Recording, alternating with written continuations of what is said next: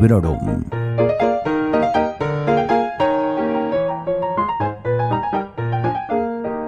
Hola a todos y a todas y bienvenidos a la primera reseña de 2024 en Librorum. Si eres nuevo o nueva por aquí, permíteme que me presente. Me llamo Vanessa y en este podcast vas a encontrar reseñas breves y sin spoilers y también algún que otro episodio en el que abordo otras cuestiones o hago repasos de libros que he leído durante un periodo, en fin, ese tipo de cosas, pero siempre relacionadas con la literatura. En esta ocasión os quiero hablar de una novela de David Mitchell de título La Casa del Callejón. Este libro, de poco más de 220 páginas, editado por Literatura Random House y traducido al español por Laura Salas Rodríguez, fue el último libro que terminé en 2023. Concretamente lo estuve leyendo entre el 12 y el 23 de diciembre, y me consta que hay personas que lo han devorado en mucho menos tiempo, algo que ya nos da una pista sobre lo tremendamente adictivo que puede llegar a ser. Durante el año pasado leí tres libros de David Mitchell en total, siempre siguiendo las recomendaciones y la guía de Daniel Pérez, alias Mangri, un gran experto en la obra del autor, a quien podéis leer en el blog Boy with Letters. Encontraréis el enlace en las show notes, como siempre. Además, Daniel está llevando a cabo una serie de lecturas conjuntas de la obra de Mitchell y en este momento, actualmente, estamos leyendo El Atlas de las Nubes. Pero bueno, os decía que fueron tres los libros que leí de David Mitchell en 2023. Relojes de Hueso, del cual tenéis reseña y que además fue una de mis mejores lecturas del año pasado, y también Escritos Fantasma, que es un conjunto de relatos que la verdad no me gustó mucho. Y el tercero fue este, La Casa del Callejón, un libro que tiene una relación muy estrecha con relojes de hueso y que nació de una manera muy poco convencional. En 2014, el autor llevó a cabo un experimento en Twitter, escribir un relato usando el formato de microblogging de esa plataforma. Y ese fue el germen de esta novela que sin yo saberlo cuando la empecé, es una novela de terror y en concreto perteneciente al subgénero, bueno, si tal cosa existe, de las casas encantadas. Leí este libro cuando lo leí porque Dani me recomendó leerlo después de Relojes de Hueso, pero es también un libro ideal para estrenaros con la obra del autor. Y bueno, se publicó como libro mm, tal cual, como libro, no como tweets, en 2015. Y como introducción es suficiente y quizá demasiado.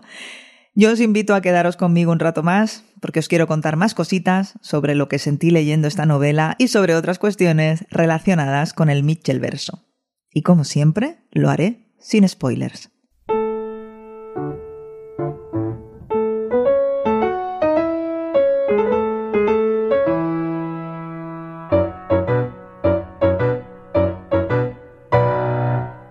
Si hay algo que me alucina de los creadores de contenido que hablan de literatura en particular, es que publiquen sus listas de lo mejor del año antes de que termine el año. Sé que pasa en muchos ámbitos, todos hemos visto aquello, el rap de Spotify, etc. Pero yo me quedo en este ámbito, en el mío. ¿Qué pasa con los libros que leemos en diciembre? ¿Qué pasa con los que escogemos para leer durante fiestas? No sé, parece que diciembre siempre queda en un limbo, ¿no os parece? Mi convencimiento de no hacer balance del año hasta después de Reyes nació cuando leí Parentesco de Octavia Butler en los últimos días de diciembre de 2021. O sea, imaginad que hago balance antes de Navidad y me dejo semejante obra maestra en el tintero. Pues lo mismo me ha pasado con este libro, con La Casa del Callejón, que me he reafirmado en mi convencimiento y en mi propósito de no hacer balance antes de Reyes y en mi convencimiento también de que los pelotazos en forma de libro pueden llegar hasta el 31 de diciembre incluido. Así que me parece que es mejor no precipitarse. Obviamente que todo el mundo haga lo que le dé la gana. Pero bueno, os estoy contando un poquito mi, mi opinión y mi reflexión. Lo que más me ha gustado de esta novela es su capacidad para sorprenderme desde el inicio y también encontrar esos puntos de conexión con relojes de hueso, sobre todo hacia el final del libro. Un final, por otro lado, que no por esperado dejó de ser explosivo. Y ojo que no estoy diciendo previsible, estoy diciendo esperado, algo que esperas que pase y algo en lo que confías que pase, sobre todo cuando lees un nombre en concreto.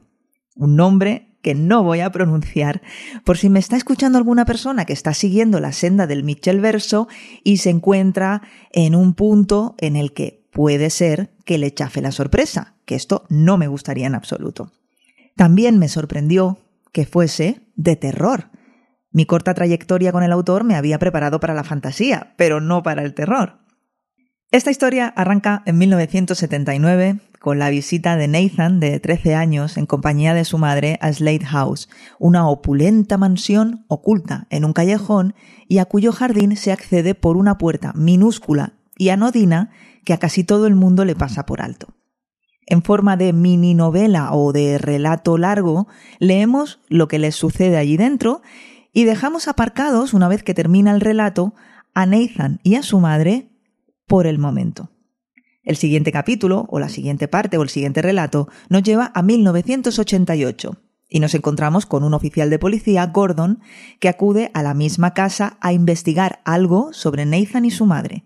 Así que ahí lo tenemos. Estamos ante un libro estructurado en cinco partes, entre las cuales tenemos saltos de nueve años, que están protagonizadas por personajes diferentes, pero que tienen un hilo conductor.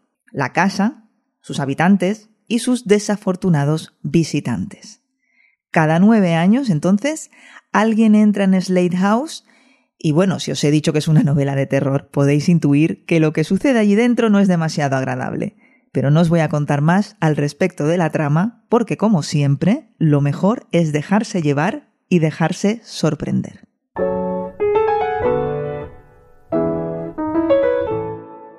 Con su estilo particular e inconfundible, David Mitchell nos lleva de la mano por una historia que comienza en 1979 y que llega hasta 2015. Pero la historia de los habitantes de la casa de los hermanos Grayer tiene comienzo muchos, pero muchos años antes de que el primer visitante o astronauta llegue a Slade Alley, que es ese callejón junto a Westwood Road.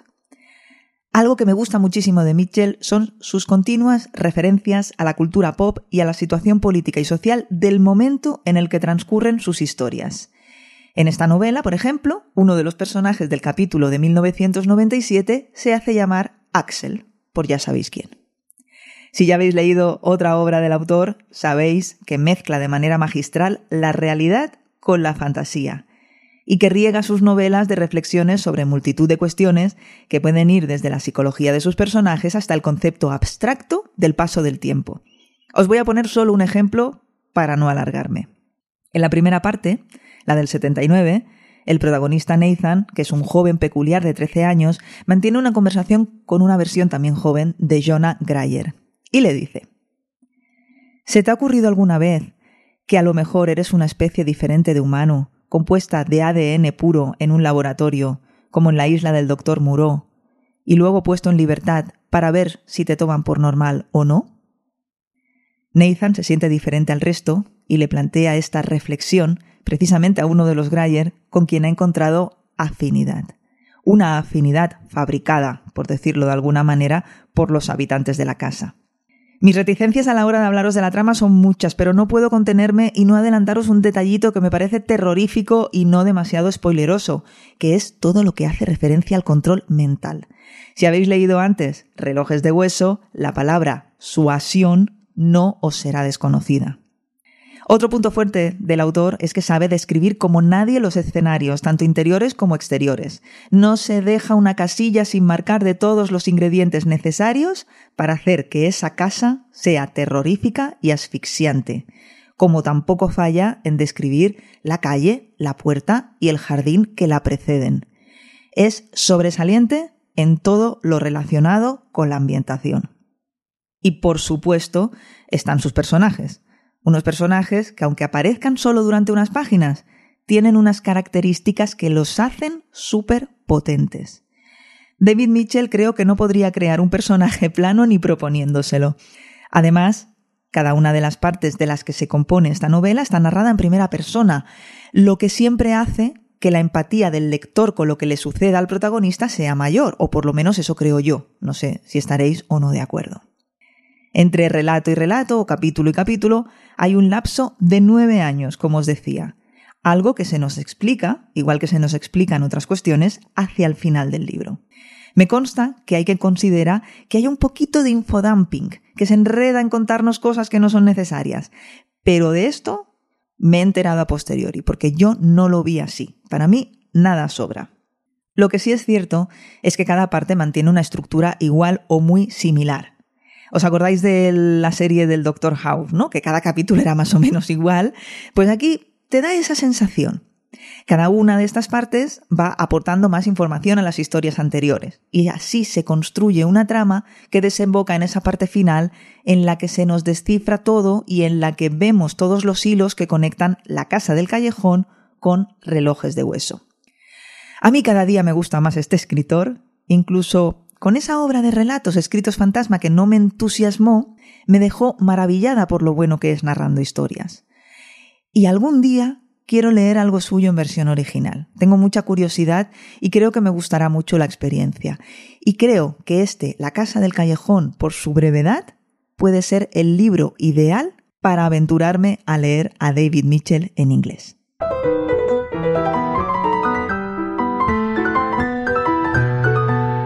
Os he hablado ya a lo largo de lo que llevo de episodios sobre conexiones entre libros del Mitchell Verso y sobre esas cositas que hacen las delicias del lector cuando entras en el juego de un autor como es el caso. Cuando Daniel me dijo que la casa del callejón estaba directamente conectada con relojes de hueso y yo añadiría que se puede leer tanto antes como después, pero eso mejor que lo diga él, que es el experto, puse todos mis sentidos en alerta y lo dicho, Qué delicia encontrar esas referencias, esas palabras e incluso a esos personajes inolvidables que te conectan directamente con aquella otra novela que tantísimo disfruté. Os he mencionado ya el asunto del control mental, que en estas historias Mitchell bautiza como suasión. Os he hablado de personajes que vuelven, pero hay mucho más. Aprendemos algo más sobre la senda sombría, detectamos el concepto orología u orologista, y descubrimos el origen de la disciplina psicosotérica. ¿Cómo de rica ha de ser la imaginación de David Mitchell? ¿Cómo de bien planificadas han de estar las líneas maestras de su mega historia, cuyo nombre formal he leído por ahí vendría a ser algo así como Ubernovela? En fin, que es un escritor que me alegro de estar redescubriendo y conociendo en profundidad porque es fascinante. Me he metido a Goodreads para ponerle cinco estrellas porque ahora me apetece estrellar libros otra vez, y he visto que fue nominado a Mejor Novela de Terror en 2015 en esta web y que su puntuación media es de 3,81, lo que me parece poquísimo.